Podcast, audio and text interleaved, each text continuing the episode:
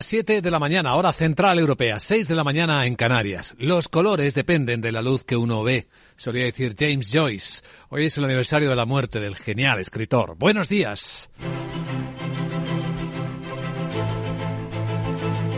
Aquí comienza Capital, la bolsa y la vida. Y despertando en este viernes 13 de enero, tenemos eh, frente a nosotros los últimos datos de China y no han sido peor de lo esperado, pero la segunda economía del mundo sigue mostrando dificultades para crecer económicamente, mientras va cerrando cada vez mejor el control de sus empresas. Ya está trabajando en las acciones de oro.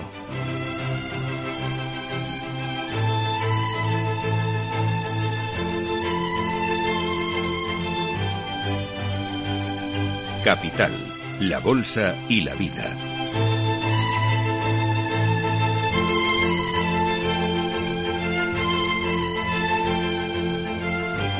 Luis Vicente Muñoz. Hoy es uno de esos días en los que todo el mundo parece estar mirando a China, pendiente de China, preparándose para competir con China en el futuro. Lo vemos desde el lado americano en el acuerdo entre Estados Unidos y Japón, con la visita del primer ministro Kishida, que comenta el secretario de Defensa Lloyd Austin que comenta como un memorando de entendimiento sobre investigación, desarrollo y pruebas y evaluación. Va a aumentar su asociación en tecnologías avanzadas, como la defensa hipersónica, los sistemas autónomos para el equipo complementario con aviones de combate y las microondas de alta potencia para la defensa aérea, entre otras cosas. Asusta, asusta China. En el lado europeo también hay preocupación. Contaremos eh, cómo ya los europeos se preparan para investigar posibles distorsiones de mercado interior por inversores extranjeros terceros como China, justo cuando también en relación con, con, con China, Estados Unidos ha aprobado un proyecto de ley para prohibir la venta de petróleo estratégico a Pekín. Sí, todos mirando a China, hasta el Fondo Monetario Internacional con la directora gerente en Davos, Cristalina Georgieva, hablando de lo importante es que es para el país que no retroceda en su política de COVID cero, no de marcha atrás, y vuelva a cambiar el ritmo de comportamiento de las economías del mundo. China tiene un enorme impacto, aunque de lo que ha hablado Georgieva es de lo que viene. Y luego lo comentaremos, pero asegura que lo peor en la economía mundial está por venir. Hoy lamentamos no traer mucho optimismo a la radio porque nuestro invitado capital no es precisamente conocido y es muy famoso por ser un optimista. Sí, es uno de los economistas más prestigiosos del planeta. Conocido como Mr. Doom, Mr. Catástrofe, Nouriel Rubini, el presidente de la consultora RG, estará con nosotros dentro de una hora hablando de lo que ve.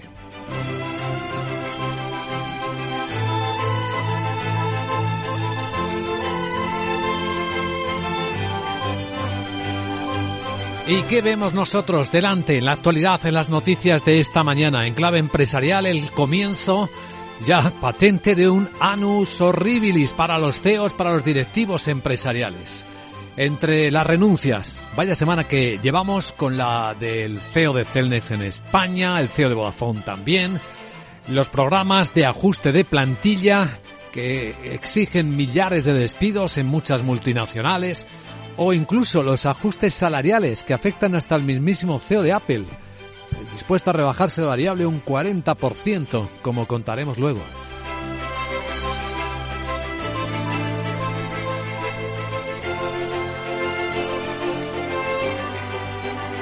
Mientras que la inflación volverá a ser hoy otra vez la gran protagonista, hoy tendremos el dato definitivo de IPC de España, lo que significará que veremos por dentro la cesta de la compra de los españoles, hasta qué punto ha penetrado la inflación más allá de los precios de la energía en las cosas que pagamos a diario en nuestra vida, sea nuestra vida del hogar o en la vida laboral, en el transporte, en cualquiera de esos elementos.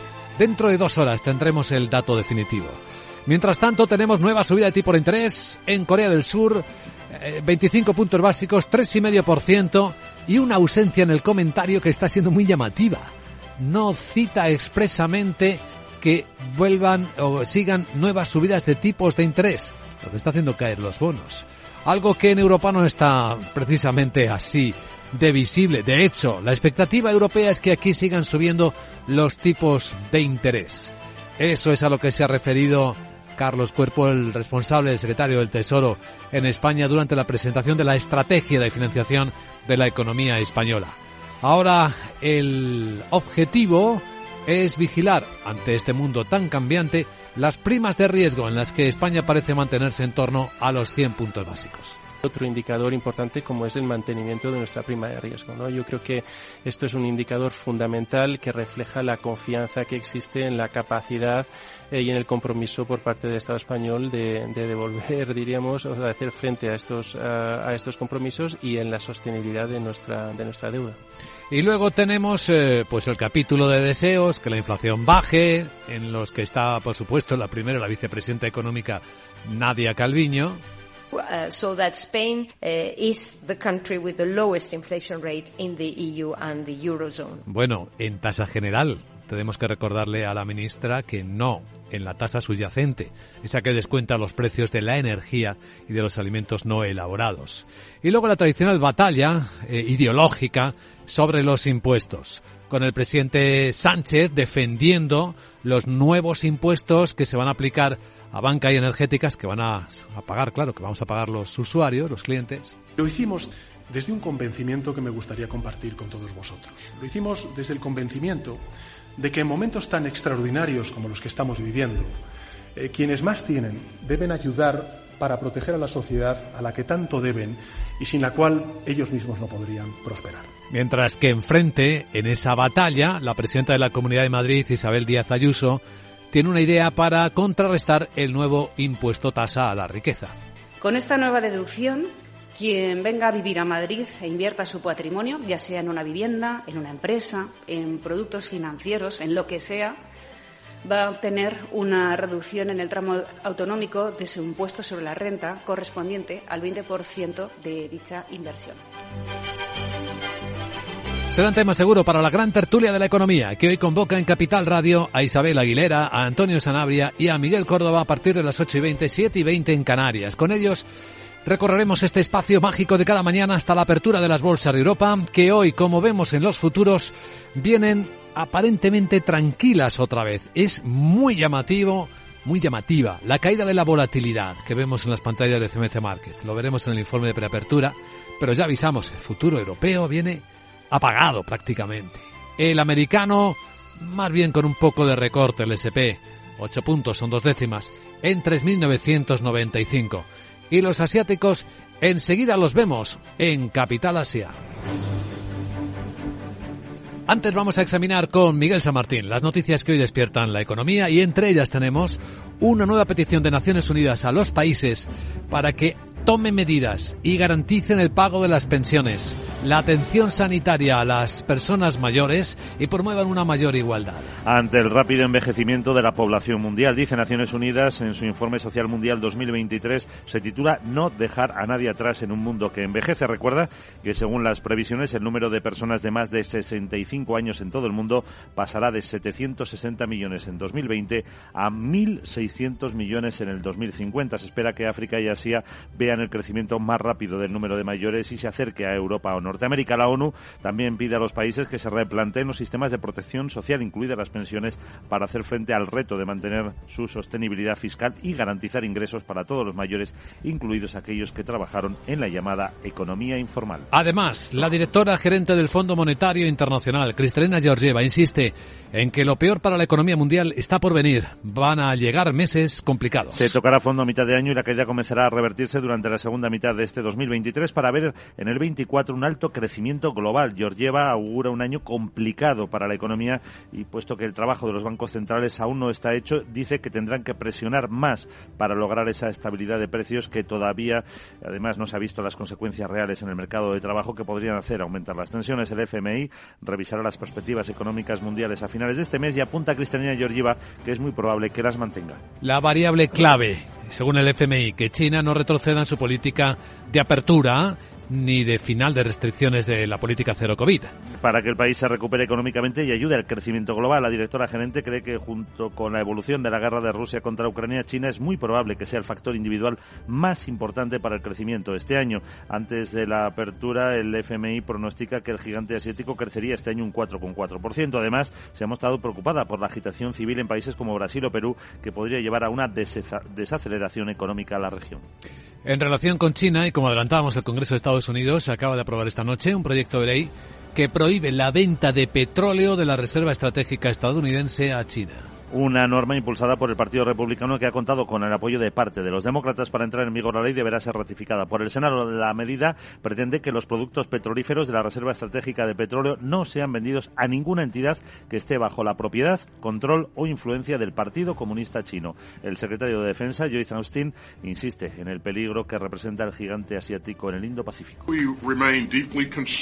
Eh, seguimos profundamente preocupados, dice el secretario de Estado americano, por el comportamiento coercitivo de China en el estrecho de Taiwán y en las aguas que rodean Japón. También estamos muy preocupados por las provocaciones de Corea del Norte hacia Japón y sus vecinos y condenamos la cruel guerra no provocada e injustificable de Rusia contra Ucrania. Además, eh, tanto Estados Unidos como Japón han firmado varios acuerdos en materia de defensa antes de la visita hoy del primer ministro Fumio Kishida a la Casa Blanca. En Canadá, eh, Kishida ha anunciado un intercambio este año de misiones comerciales y es que Canadá cuenta con reservas de los minerales necesarios para la producción de baterías que se utilizan para los coches eléctricos. Bien, vamos a buscar referencias económicas en todo el mundo. Una en Brasil, donde donde el nuevo gobierno de Lula da Silva ha presentado las primeras medidas para reducir el déficit fiscal y que se centre sobre todo en un aumento de la recaudación. Así lo ha dicho el ministro de Hacienda, Fernando Haddad. Explica eh, un paquete que incluye el aumento de impuestos a grandes empresas y a los combustibles, el fraccionamiento de deudas fiscales y la reducción de gastos públicos. El objetivo,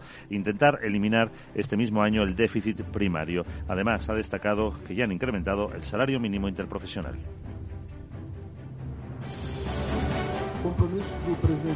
El compromiso, dice, de la campaña del presidente Lula fue una subida real del salario mínimo, que ya hizo. Hoy el salario mínimo es un 1,4% superior a la inflación acumulada desde el último reajuste. Entonces el presidente Lula ha cumplido y cumplirá en los próximos tres años. El conjunto de medidas puede tener un impacto fiscal equivalente, dice, al 2,26% del PIB del país. Por lo demás, eh, entre las referencias de la economía española, una previsión. FITUR, la Feria Internacional de Turismo, que se celebra la próxima semana, va a recuperar este año las cifras previstas a la, previas a la pandemia, con la presencia de 8.500 empresas y cerca de 200.000 visitantes. De los que 120.000 esperan que sean profesionales. Abre sus puertas sin restricciones sanitarias del 18 al 22 de enero con entidades de 131 países y Guatemala como país socio contará con más del 50% de participación internacional y Ucrania tendrá también su propio stand. Entre las novedades destaca Fitur Sport, que se centrará en el turismo de deportes, una ampliación de Fitur Cruises que promociona el turismo azul y sostenible. Y una protagonista de la actualidad es la presidenta de UNESPA, Pilar González de Frutos, que ha confirmado que dejará su responsabilidad a principios del próximo mes de mayo, después de cinco mandatos y 20 años al frente de la Asociación de las Aseguradoras Españolas. Así lo ha trasladado al Comité Ejecutivo y opta por su jubilación. Las principales aseguradoras conocían ya los planes de González de Frutos, pero lo ha comunicado así oficialmente. Esta patronal está compuesta por 18 compañías que representan más del 80% del negocio asegurador en España. A partir de ahora, Mafre, Mutua Madrileña y Vida Caixa, las tres grandes compañías y quienes ocupan las tres vicepresidencias de UNESPA van a elegir a una persona de consenso. No sabemos quién será todavía, que se habla de la actual secretaria general. En la agenda del viernes. Hola Sarabot, ¿qué nos traes? Buenos días. Muy buenos días Luis Vicente. Hoy, hoy Hoy, hoy, es viernes y se publican los datos finales de IPC de España y de Francia en diciembre. En Italia se divulga la producción industrial de noviembre y Alemania dará a conocer el PIB anual. De la zona euro nos llegarán datos de producción industrial y balanza comercial de noviembre y del Reino Unido el PIB anual y cifras de producción industrial y manufacturera de noviembre. Y en Estados Unidos se espera el índice de precios de importación y el índice de confianza del consumidor de la Universidad de Michigan, Moody's revisa la calificación de riesgo de la deuda soberana de España, para riesgo el que tengo yo por estar aquí tan pronto, jeje. Y es que hoy da miedito. ¿Por qué? ¿No? ¿Por qué? Eh, ¿qué pasa? Y es que es Friday 13. Pero ¿a qué no sabes el porqué de esta fecha? ¿Por qué? Al conocer tu ignorancia te cuento que mi Sarapedia cifra el origen en la Edad Media en la matanza contra los templarios en Francia. qué grande soy. ¿A que sí? Ahora vigila tu espalda. Eh, eh, Chao. Eh. Querida Sara, esas bromas las mínimas. Vamos a situar la acción de los mercados en el comienzo de este viernes 13, examinando cómo están reaccionando los datos de Asia, a los mercados de Asia, los datos que ya se han publicado. Desde hace más de 75 años nos preocupamos por todo lo que tiene valor en tu vida. Ahora, en Caser Asesores Financieros, también cuidamos de tus intereses. Te ofrecemos un asesoramiento diferencial e independiente para que alcances tus objetivos de inversión. Caser Asesores Financieros, seguros de tu inversión. Contacta con nosotros en info arroba caserasesoresfinancieros.es o en el 91 762 3442.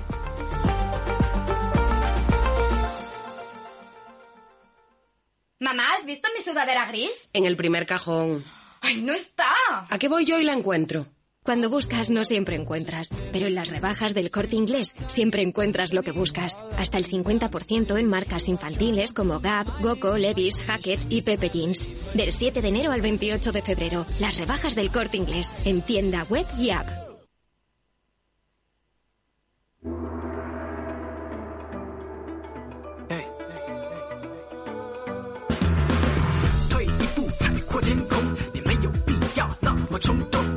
Capital Asia, vamos a tomar la temperatura a los mercados en este lado del planeta donde China, con sus datos de balanza comercial, confirman lo que todos suponíamos, que el año 2022 fue de desaceleración, aunque los datos de diciembre, que han sido malos en otras economías, no han sido tan malos como se esperaban o se temían en el caso de China, ni en exportaciones, aunque cayeron ni en importaciones, aunque cayeron también. Sandra Torrecillas, buenos días. Buenos días, vamos con esos datos. Las exportaciones chinas de diciembre. La verdad es que han registrado el peor dato desde el mes de febrero de 2020, aunque han superado ligeramente las previsiones. Han bajado en tasa interanual un 9,9% denominado en dólares y ese dato supera previsiones debido sobre todo a que se ha enfriado la demanda externa. Las importaciones también han caído 7,5% en diciembre, pero también han superado estimaciones. En este caso ha pesado el aumento de las infecciones por coronavirus y la caída del sector inmobiliario que han lastrado sobre todo la demanda interna y que pone de relieve los riesgos para la recuperación económica del país. Si cogemos el conjunto del año, eh, las exportaciones eh, totales han subido un 7%, gracias sobre todo al fuerte comercio de China con las naciones del sudeste asiático. Pero ojo, porque ese dato, aunque es positivo, subida del 7%, contrasta y está muy lejos de casi el 30% que subieron las exportaciones chinas en 2021. Las importaciones en el conjunto del año también han subido, pero solo un 1,1 y esto contrasta también con un crecimiento del 30% que se registraba un año antes. ¿Cómo están reaccionando los mercados? de China en particular a estos datos? Pues la bolsa de Hong Kong vuelve arriba, no sube mucho, siete décimas, pero está en positivo. Shanghai sube seis décimas, según estamos viendo ahora mismo en las pantallas, mientras que en Japón, ojo, que se mantiene la semana negativa. La caída con la que ha cerrado hoy la bolsa de Tokio, ha cerrado hace 20 minutos, es del 1,4% y con su moneda, el yen, tocando máximos de siete meses con el dólar. Sí, ha llegado a intercambiarse a 128,62 yenes eh, por la eh, ralentización, explican eh, los analistas de la inflación en Estados Unidos y que ha provocado también que suba el rendimiento de los bonos japoneses. De hecho, esa rentabilidad de los bonos a largo plazo han tocado el 0,54%, es el nivel más alto desde junio del año 2015 y supera por primera vez el tope superior de cotización deseable que establece en la última reunión el Banco de Japón y que era del 0,5%. La semana que viene se reúne el Banco Central de Japón. El mercado espera que vuelva a aumentar esa banda para el largo plazo, para los 10 años y además que eleve previsiones de inflación. Ahora mismo en las pantallas de XTV está cambiándose el dólar por 129 yenes. El euro por casi 140 yenes, por cierto, con un euro dólar a 1,0836 y ojo, eh, que estamos viendo ahora mismo en este cambio del euro dólar los máximos de muchas semanas. Es el juego de los bancos centrales y del tempo en la subida de tipos de interés los que mueven también las divisas. Y el último movimiento en Asia lo hemos visto hace apenas unos minutos en Corea del Sur. El Banco Central ha subido 25 puntos básicos los tipos de interés, los deja en el 3,5%. Es, eh, está en línea con lo esperado, pero es el décimo incremento consecutivo desde agosto de 2021, cuando tocaron el mínimo histórico del 0,5%. La reacción en el mercado ha sido inmediata. La rentabilidad de los bonos a 10 años ha caído más de 14 puntos ante los comentarios que ha hecho el Banco Central y que sugieren que la campaña de subida de tipos ha terminado allí. Ha abandonado la referencia habitual de meses anteriores en la que decía que serían necesarias más subidas de tipos de interés. El Banco Central dice ahora que el crecimiento económico de este año no va a alcanzar previsiones y la inflación se va a desacelerar. Esto tiene una visión directa en el comportamiento de los bonos y ya vemos cómo están reaccionando los bonos a cada movimiento de los bancos centrales. Vamos a contar unos minutos la historia de los bonos, las letras, la deuda pública española, una vez que hemos conocido el detalle de la financiación que proyecta el gobierno de España para este año tan movido con los tipos de interés.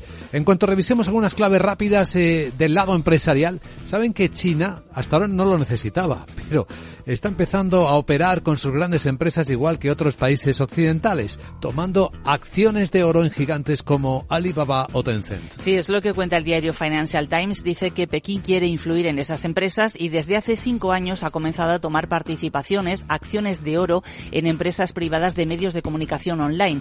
Normalmente se hace en torno al 1% y esas acciones de oro las están comprando fondos o empresas respaldadas por el gobierno y consiguen de esta forma entrar en el Consejo de Administración de las empresas y hacerse con derechos de veto en decisiones empresariales clave. Según el diario británico, la semana pasada una entidad que depende de un fondo de inversión estatal ha comprado una participación del 1% en una unidad del grupo Alibaba. Y por otro lado, el gobierno chino, el regulador al menos, parece estar empezando a levantar la mano después de apretarla tanto en el año anterior. Ya sabemos que va a permitir a Didi, que es el Uber que opera en China, que sus aplicaciones vuelvan a estar disponibles en las App Store, en las tiendas podría hacerlo incluso la semana que viene. Recordamos que desde mediados de 2021 los nuevos registros de Didi y las descargas de sus 25 aplicaciones estaban prohibidas en China y se le impuso además una multa de 1.200 millones de dólares. Si se levanta la restricción justo antes de que comiencen las vacaciones del año nuevo lunar, Didi podrá ahora empezar a atraer nuevos clientes para el negocio y a trabajar para volver a la normalidad. Bueno, pues todo esto en Capital Asia.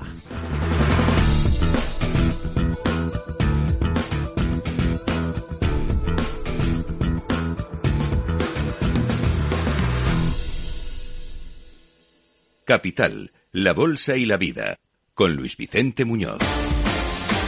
Pues la inflación hace que suban los tipos de interés, subir los tipos de interés encarece a los gobiernos, las nuevas emisiones de deuda pública, el endeudamiento a sus ciudadanos para pagar cosas del presente que luego hay que devolver en el futuro. Claro, bueno, en España, ¿cómo estamos en medio de esta subida de tipos? ¿Cuál es la hoja de ruta de colocaciones del Tesoro. Laura Blanco, buenos días. Buenos días. 70.000 millones de euros netos este año, 257.000 millones de euros brutos. Lo que dices es muy interesante. Le hemos preguntado, ayer eh, Capital Radio le preguntaba al secretario general del Tesoro en la rueda de prensa en el Ministerio de Economía, ¿cuánto dinero entonces vamos a dedicar al pago de intereses en el año 2023? Porque los presupuestos generales del Estado recogen en el entorno de 30.000 millones. Bueno, no hay respuesta, porque claro, como estamos partido a partido, paso a paso, dato a dato, eso dice Lagarde, viendo qué pasa con la inflación y por lo tanto con los tipos de interés, pues no podemos dar una cifra más concreta para entender cuánto se va a gastar el Tesoro este año en el pago de intereses. Si hemos podido hablar de un hito, el que se marcaba ayer en la colocación de la deuda soberana española, este jueves fue el tercero de la historia con mayor demanda de papel español en diferentes tramos, 13.000 millones pedidos, 7.000 colocados. Hemos entrevistado a Carlos Cuerpo, secretario general del Tesoro, y nos dice, hay hambre de papel español, entre otras cosas por eso que tú citabas, la rentabilidad de nuestra deuda. La combinación de, rentabilidad eh, muy competitiva y, de alta sostenibilidad de nuestra deuda eh, ofrece un, paquete muy atractivo. Estamos todos preguntándonos, bueno, pero la retirada del Banco Central Europeo eh, no está afectando a las colocaciones de deuda que ya no tiene ese comprador de última instancia. Dice Carlos Cuerpo que no el Banco Central Europeo está empezando a retirarse de las compras de deuda soberana y en este caso ya podemos anticipar, ya se puede observar como esto no está teniendo ningún efecto disruptivo. Al contrario, eh, hay hueco para los inversores que están llegando con apetito renovado en este 2023 y que están precisamente haciendo, o diríamos, eh, sustituyendo sin, eh, además por encima de lo que va dejando de comprar el Banco Central Europeo la, demanda de nuestro de, nuestras subastas. Entrevista íntegra Carlos Cuerpo en la web de Capital Radio, capitalradio.es. Ojo, Luis Vicente, el Banco Central Europeo tiene el 33% de nuestra deuda. Yo no sé si lo que nos dice Carlos Cuerpo es demasiado bonito. Todo me parece bonito. Porque sí, es verdad que no sube el coste medio de nuestra deuda de manera global, es verdad que tenemos mucha demanda. Los bancos españoles ya tienen el 13% de nuestra deuda, hay compradores, hay hambre por papel español. Pero ojo, el año 2023 es muy largo. Acaba de empezar. Bonita la vida. Bueno, hasta el punto que yo te diría que 2023 podría ser el annus horribilis de los CEOs del mundo. Empezando porque hoy estamos en un viernes 13 terrible. Bueno, tan, tan, eh, tan temeroso eh, es eh, lo que está sucediendo en este arranque de ejercicio que escuchamos los gritos. Y claro, como es viernes 13, pues yo creo que maestro Félix, música, banda sonora a la jornada de viernes 13.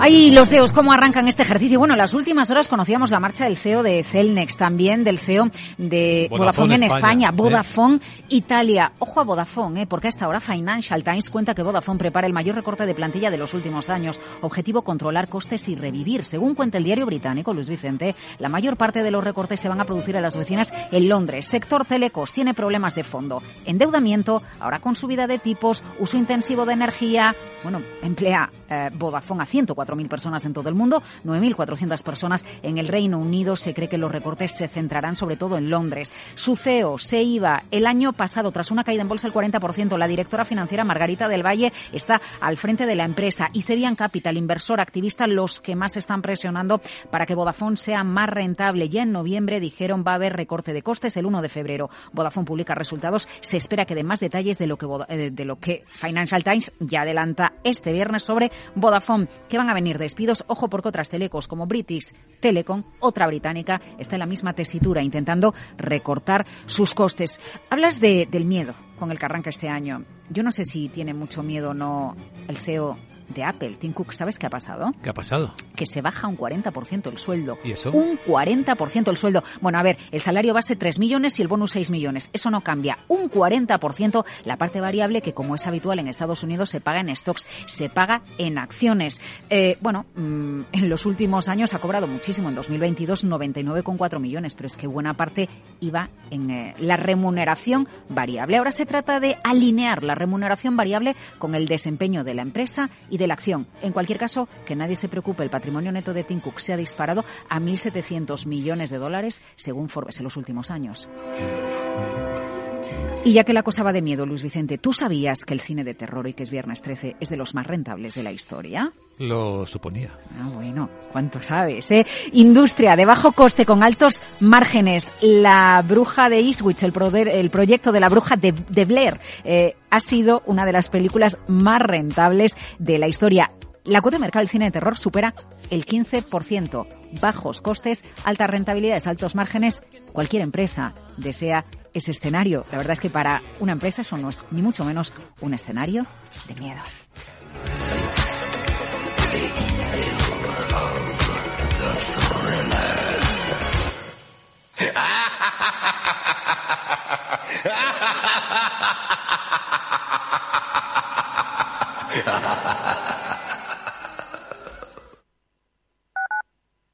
Capital Radio 103.2 En Hospital HLA Universitario Moncloa cuidamos de ti y de tu tiempo con un servicio de urgencias ágil y eficiente las 24 horas, los 365 días del año. Urgencias pediátricas y de adultos con profesionales altamente cualificados y tecnología de vanguardia. Hospital Moncloa, contigo cuando más lo necesitas. Estamos en Avenida Valladolid 83.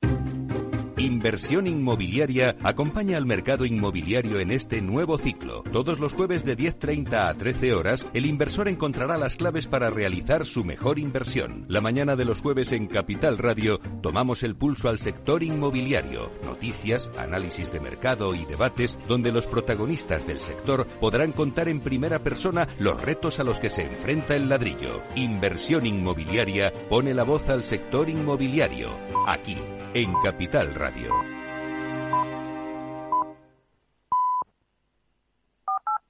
Las siete y media de la mañana, hora central europea. Son las seis y media en Canarias. La historia es una pesadilla de la que intento despertar, escribió James Joyce, el genial escritor irlandés que murió tal día como hoy. Buenos días.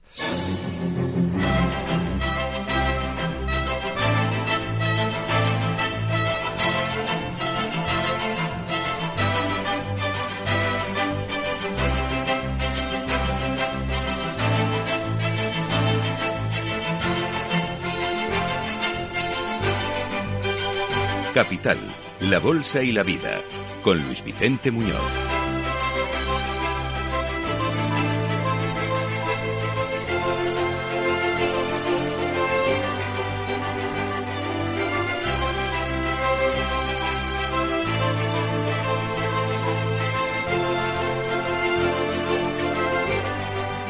Viernes 13 de enero. Para quienes creen en las coincidencias, es un día de historias pesimistas. Empezando por la advertencia de la directora gerente del Fondo Monetario Internacional, Cristalina Georgieva, asegurando que lo peor para la economía mundial está por venir. ¿Le recuerda algo? Hasta, bueno, quizás la presencia en Capital Radio. Vamos a entrevistar esta mañana a Mr. Doom, Mr. Catástrofe. Nuriel Rubini, el autor de Mega Amenazas, nos contará cómo ve de complicado, de oscuro, este futuro en el que la incertidumbre se escribe con letras más grandes con una inflación que sigue muy viva. Y hoy veremos el detalle de la inflación en España. A las 9 en punto de la mañana, en tiempo real, en cuanto la estadística libere los datos, veremos qué ha cambiado en los precios de la cesta de la compra de España en el último mes.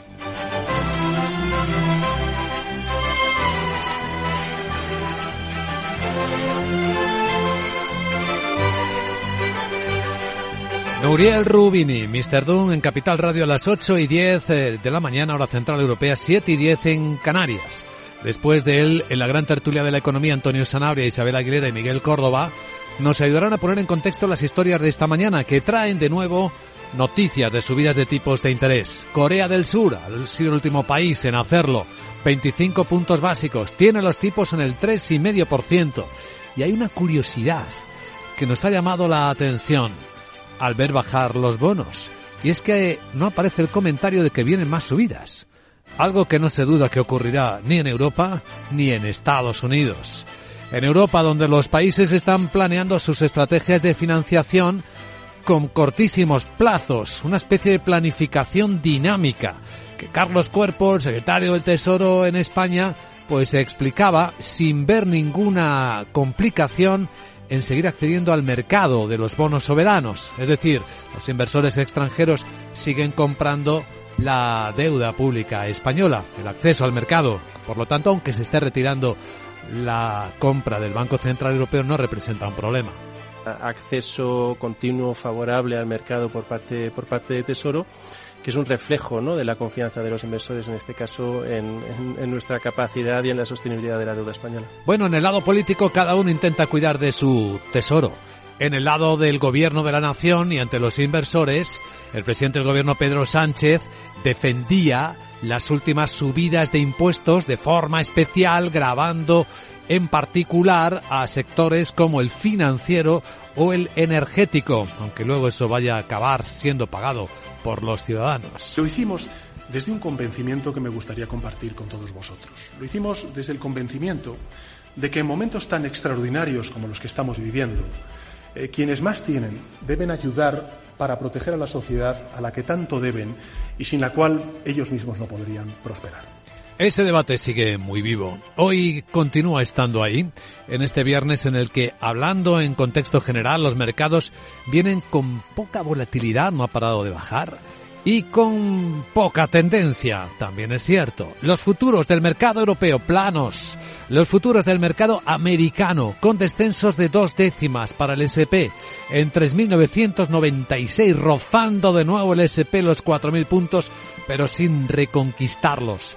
Y en Asia, en China, cotizando con subidas suaves, son de ocho décimas la bolsa de Hong Kong, los datos de la balanza comercial, los que confirman cómo eh, la economía china sigue desacelerándose. Sus exportaciones en diciembre cayeron casi el 10% y las importaciones el 7,5%.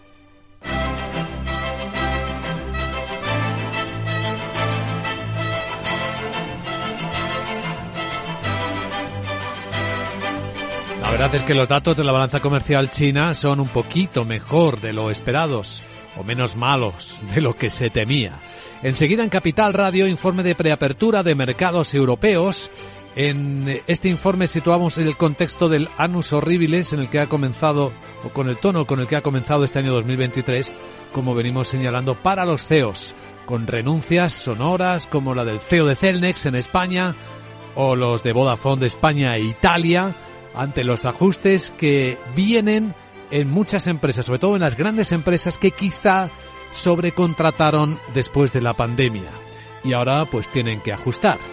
Tienen que ajustarse por lo tanto los altos ejecutivos sus bonus y sus variables y ahí está también la historia del CEO de Apple, Tim Cook, que prepara un recorte de su variable del 40% o los que vendrán en un año en el que probablemente el ajuste de costes, la reducción de beneficios empresariales, pues va a mostrar esa otra cara menos amable para el trabajo de las empresas. Y enseguida en los mercados también nos ocuparemos del impacto que está teniendo todo esto con la competencia internacional de los tipos de interés en las divisas.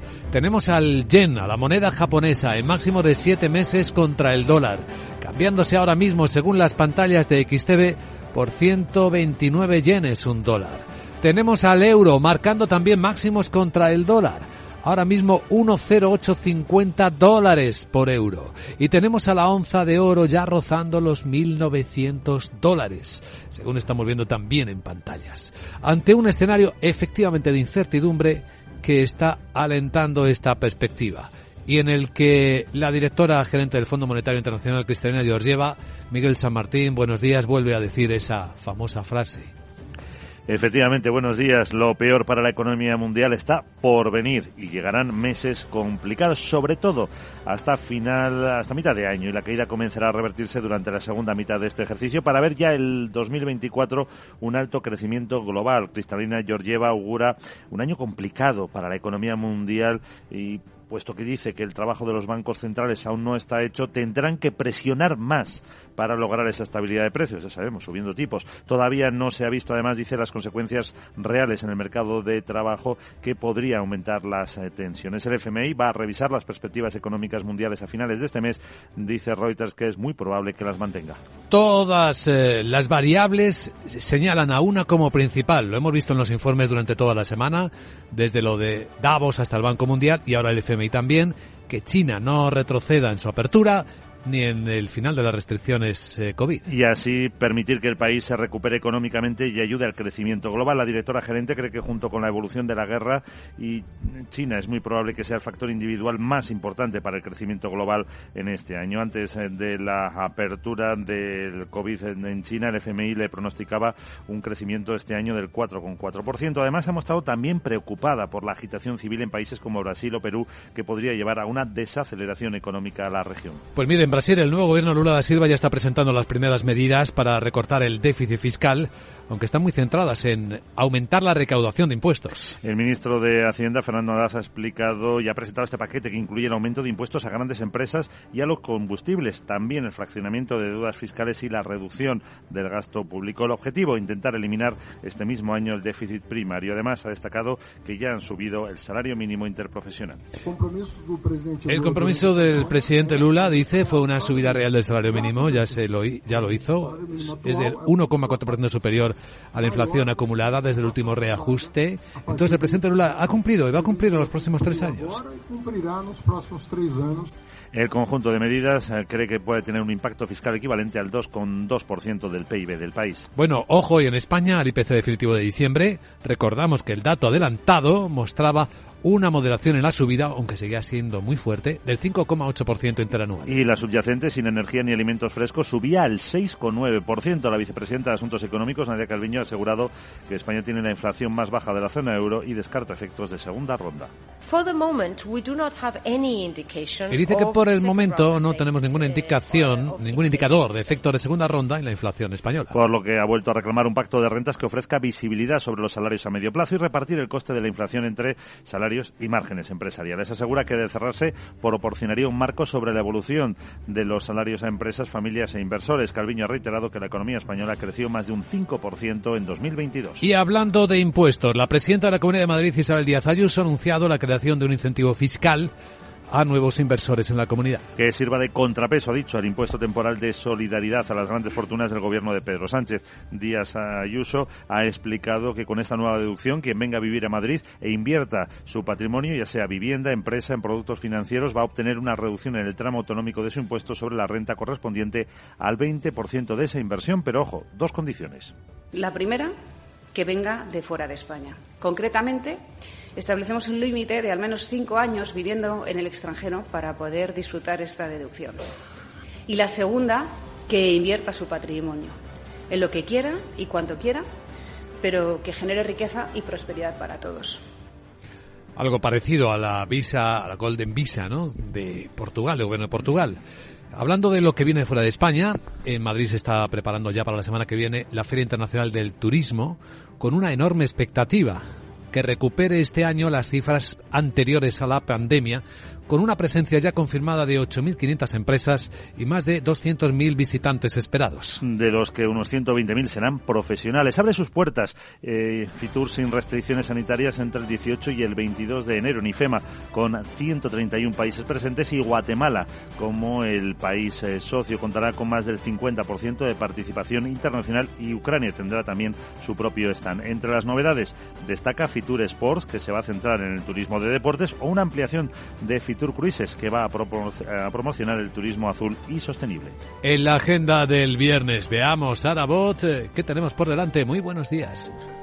Muy buenos días Luis Vicente, ya es viernes y mis sensores lo saben así que no me enrollo y te cuento que y se publican los datos finales de IPC de España y de Francia en diciembre. En Italia se divulga la producción industrial de noviembre y Alemania dará a conocer el PIB anual. De la zona euro nos llegarán datos de producción industrial y balanza comercial de noviembre y del Reino Unido el PIB anual y cifras de producción industrial y manufacturera de noviembre. Y en Estados Unidos se espera el índice de precios de importación y el índice de confianza del consumidor de la Universidad de Michigan. Moody's revisa la calificación de riesgo de la deuda soberana de España. Que sepas que me he enfadado. No me dejas decirte que vigile tu espalda y ahora con Laura White habéis dado más miedo que Jason, Freddy Krueger y un chiste de chiquito juntos. Madre.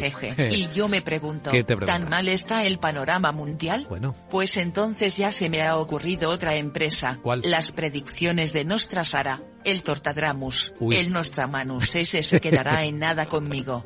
Jeje.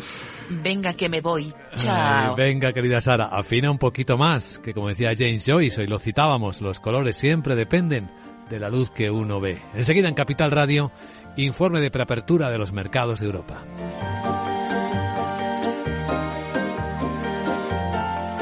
Capital, la bolsa y la vida, con Luis Vicente Muñoz. De comercial de gasolina a ser un famoso cocinero con 65. ¿Cuál es la receta? Hay que exprimir la vida. ¿Tú también quieres hacer cosas increíbles en tu jubilación? MAFRE presenta el programa Tu Futuro. La gestión de planes de pensiones que se adapta a ti ahora hasta con un 4% de bonificación por traslado. Consulta condiciones en tu oficina MAFRE o en mafre.es. En Darwinex hay más de 100 millones de euros buscando traders con talento. Ya hemos pagado más de 4 millones en comisiones de éxito. Si te tomas el trading en serio, únete a Darwinex. Capital en riesgo. Datos actualizados el 16 de septiembre de 2022. Qué importantes son los bosques en nuestras vidas. ¿Cómo podemos garantizar que seguirán ayudando al planeta en el futuro? Es importante proteger nuestros bosques porque son necesarios en nuestra vida. Por eso, desde Fundación Repsol impulsamos proyectos como Motor Verde, que se dedica a reforestar bosques en España como medida para absorber CO2. Descubre este y otros proyectos en fundacionrepsol.com.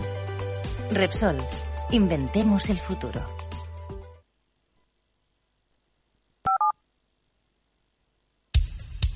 Capital, la Bolsa y la Vida, con Luis Vicente Muñoz. Bueno, estamos viendo ya en las pantallas de CMC Markets como la sesión del viernes 13, mm, lo digo por los supersticiosos, viene tranquila, es decir, no viene con tono negativo, tampoco positivo, es verdad.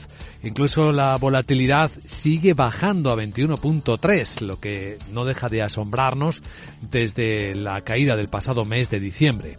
Ahora mismo, si miramos los eh, futuros de los índices europeos, vienen prácticamente planos, no dan información de tendencia.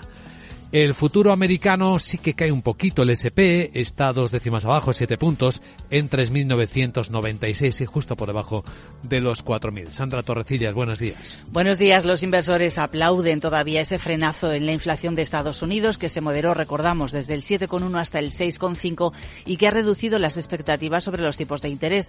Ahora se espera casi de forma generalizada un aumento de la Reserva Federal de 25 puntos básicos en lugar de 50 el mes que viene y los de futuros empiezan a descontar recortes de las tasas este año. Nancy Dudad, asesora de patrimonios de Ameriprise Financial. Dice que hay cierto optimismo en que la inflación por fin se está ralentizando y quizás se lleve a la Fed a dar marcha atrás en todas esas subidas de tipos que nos han estado matando. Pero no confiaría demasiado en eso. Creo que la Reserva Federal va a seguir subiendo los tipos hasta que hayamos resuelto el problema de inflación. Y todavía no lo hemos hecho. Atención hoy porque cuatro de los mayores bancos estadounidenses, JP Morgan, Citigroup, Bank of America y Wells Fargo, van a presentar resultados y los analistas que hemos ido consultando estos días eh, nos han dicho que esperan reducción de márgenes del beneficio por acción y también más provisiones ante préstamos dudosos y, por supuesto, referencias macroeconómicas importantes hoy, IPC de España y Francia, PIB anual de Reino Unido y de Alemania y por la tarde el índice de confianza de la Universidad de Michigan. Así que en este contexto, ojo, y van a estar radar los ajustes que planteen las empresas. Es lo que van a vigilar los mercados. Fíjense el caso de Vodafone, que después de las renuncias de, CEO, de sus CEOs en España o en Italia, vendrán más ajustes de plantilla.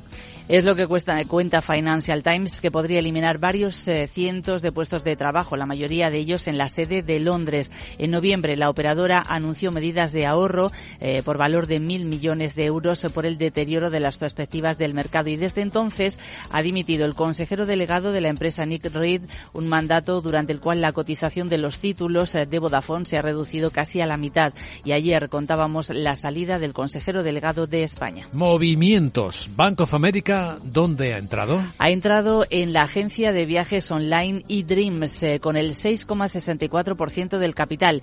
Este movimiento llega después de que el pasado mes de diciembre el fondo Ardian colocara entre inversores institucionales el 15,6% que tenía de esta lo que ha implicado su salida de la sociedad después de 12 años en su accionariado. Y sobre la firma deportiva Adidas? Pues ha perdido un juicio en Nueva York eh, contra un diseñador eh, de moda que se llama Tom Borman por el diseño de las tres rayas que lleva la ropa deportiva. El jurado considera que los diseños de esas rayas paralelas eh, de la casa de moda de lujo no eran susceptibles de causar confusión en los consumidores con los productos de Adidas y de esta forma se pone fin a un juicio que comenzó el pasado 3 de enero. Tom Brown había argumentado que entre otras cosas sus diseños tenían un número diferente de rayas. ¿Qué cosas? Bueno, hoy viernes 13, Moody's revisa la calificación de riesgo de la deuda soberana de España. Ver qué pasa, Laura Blanco, buenos días. Buenos días, a tenor cómo escuchamos al secretario general del Tesoro, Carlos Cuerpo, miedo, miedo en el cuerpo, no hay, no hay porque la demanda ha sido elevada en las primeras colocaciones del año que se han realizado esta semana. Ayer mismo 13.000 millones tras colocar eh, 7.000, la tercera mayor demanda de la historia en una jornada en colocaciones de papel con diferentes tiempos. ¿Quién está comprando en parte la deuda, el papel español en un entorno ya en 2022 marcado por la retirada del Banco Central Europeo en compras de deuda y con las subidas de tipos de interés.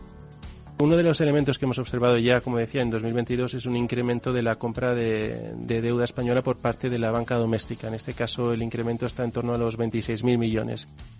La banca española tiene el 13% de nuestra deuda soberana. Entrevista completa a Carlos Cuerpo en eh, la web de capitalradio.es y bueno, ahí se puede escuchar cómo él, por ejemplo, nos explica cómo se contrarresta esa retirada del Banco Central Europeo y la subida de los tipos de interés. Dice que uno de los mecanismos que tiene el Tesoro es con el alargamiento de la vida media de nuestra deuda soberana o la vida media de nuestra cartera. ¿no? Ya sabes que estamos en torno a los ocho años.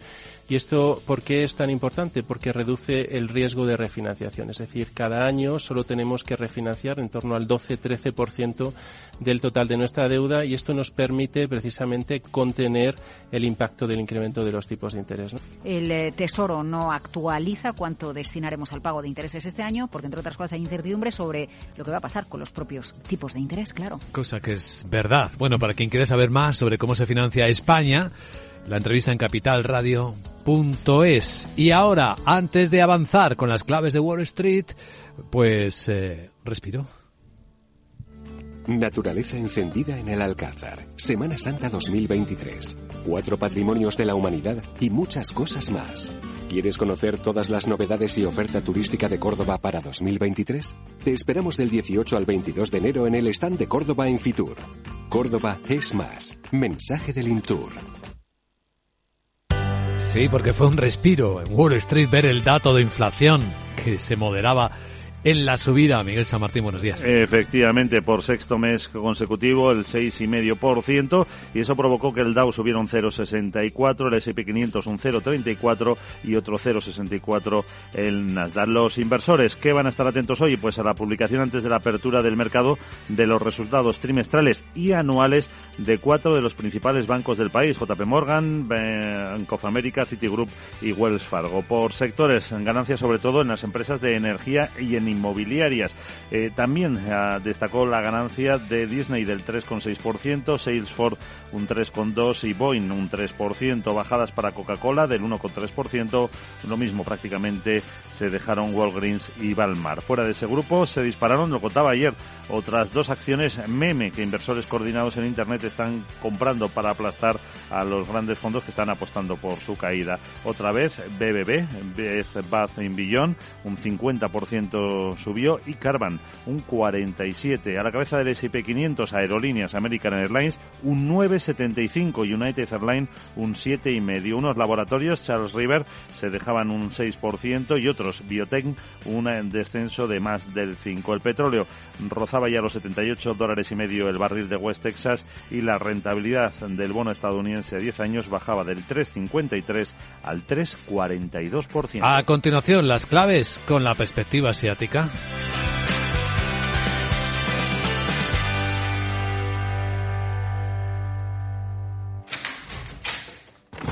Salón. Gotera. Todo seco. Es muy simple asegurarse con el Betia. Simple, claro, el Betia.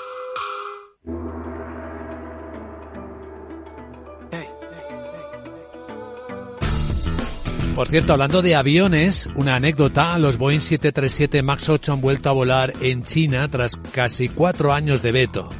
China, que es el protagonista de hoy por los datos de su balanza comercial, en la que por cierto se ve claramente que Rusia ha sido el socio con el que más ha aumentado China, China su comercio exterior durante 2022. Los datos de diciembre han sido ligeramente mejor de lo esperado, o menos malos de lo temido. La caída del 9,9% de las exportaciones o del 7,5% en las importaciones han sido cifras menos negativas de lo que estaba esperando el consenso que estaba publicando Reuters. En el conjunto del año 2022, el comercio exterior de China ha crecido un 7,7% y en términos de volumen ha logrado un nuevo récord y esto tampoco hay que despreciarlo. Las bolsas de China están eh, cotizando estos datos con subidas, que son de nueve décimas para la bolsa de Hong Kong, que son de nueve décimas también para la bolsa de Shanghai. En contraste tenemos una nueva caída de la bolsa de Tokio, el 1,2%. Parece que le está haciendo un poco de daño ahora mismo el rebote del yen japonés contra el dólar. Eh, que está marcando los máximos de siete semanas. En el resto de Asia es noticia Corea del Sur, cotizando con subidas de nueve décimas, una subida tipo en tres, 25 puntos básicos, según lo esperado, que ha decidido su Banco Central. Lo sube al 3,5%. Y hay muchos comentarios porque no hace ninguna referencia a las subidas de tipos que puedan venir después.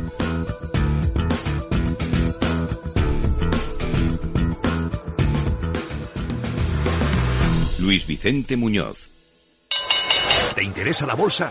Compra y vende acciones o ETF sin comisiones hasta 100.000 euros al mes. ¿Has oído bien? Sin comisiones. Más de 550.000 clientes ya confían en XTB. Abre tu cuenta totalmente online. Un broker, muchas posibilidades. XTB.com. A partir de 100.000 euros al mes, comisión del 0,2%, mínimo 10 euros. Invertir implica riesgos. Capital Radio. Escucha lo que viene. CaixaBank patrocina este espacio. Hay muchos medios hablando de China esta mañana. Financial Times cuenta en su portada que el gobierno chino se está moviendo para tomar acciones de oro, Golden Share, en unidades de Alibaba o de Tencent, que Pekín, Pekín está cambiando de rumbo en sus esfuerzos para asegurar un control más firme sobre los gigantes tecnológicos del país. El diario británico habla de Japón, que ha programado la liberación de agua contaminada de Fukushima en el océano. Es este diario británico el que avanza que el CEO de Apple, Tim Cook, va a aceptar un recorte salarial del 40% de este año.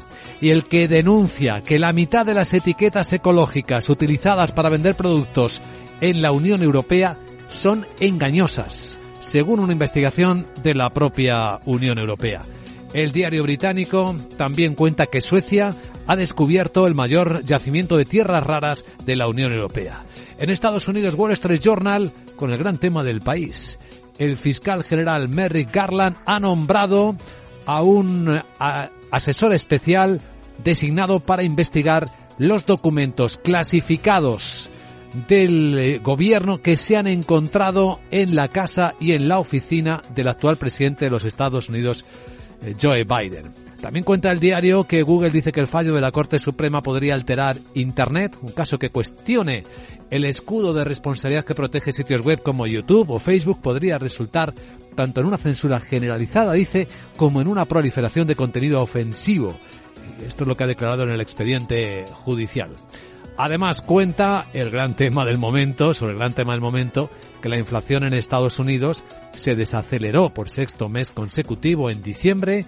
Esa lectura del 6,5% en comparación con el año anterior marca una desaceleración desde el máximo que se alcanzó en mediados del año 2022.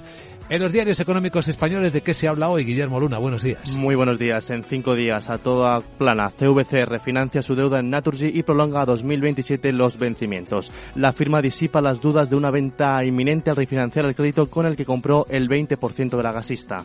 Abonó 3.800 millones por la participación, con un préstamo de una veintena de entidades por más de 1.600. Más asuntos, la limitación a los nuevos contratos de alquiler frena el acuerdo sobre vivienda y Vodafone degrada a su filial española en busca de un nuevo CEO. En el economista.es, Portobelo negocia comprar la filial de servicio de SACIR, quiere una participación de control para integrar la filial con su participada Serveo.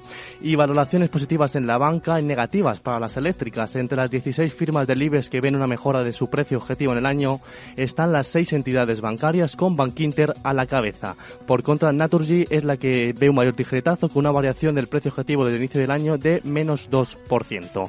Un dato inflación sin sorpresas contiene la euforia en Wall Street. El IPC de Estados Unidos cae al 6,5% en diciembre. Y además también el economista recoge una entrevista a Cuca Gamarra, la secretaria general del Partido Popular, que afirma que los fijos discontinuos que falsean las cifras de empleo suman 500.000 personas. En expansión, la entrevista es a Teresa Rivera, la vicepresidenta tercera, que afirma que la reforma energética será histórica y estructural, mientras Ayuso rebaja el IRPF para atraer inversores extranjeros y Movistar se lanza una ofensiva comercial por los datos ilimitados.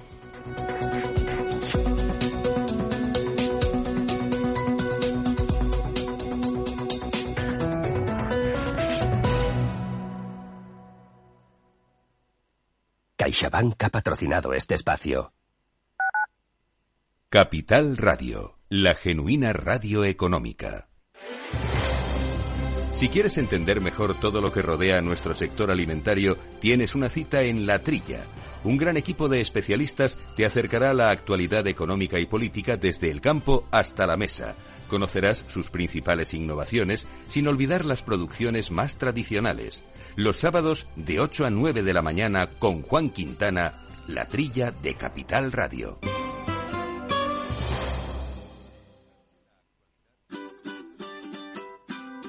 Mesa y Descanso es el programa donde Mar Romero te acerca cada fin de semana los mejores productos, te invita a disfrutar de los buenos vinos de cada denominación de origen y a conocer restaurantes y lugares de ocio con un encanto especial. Mesa y Descanso, los domingos a las 13 horas, aquí en Capital Radio.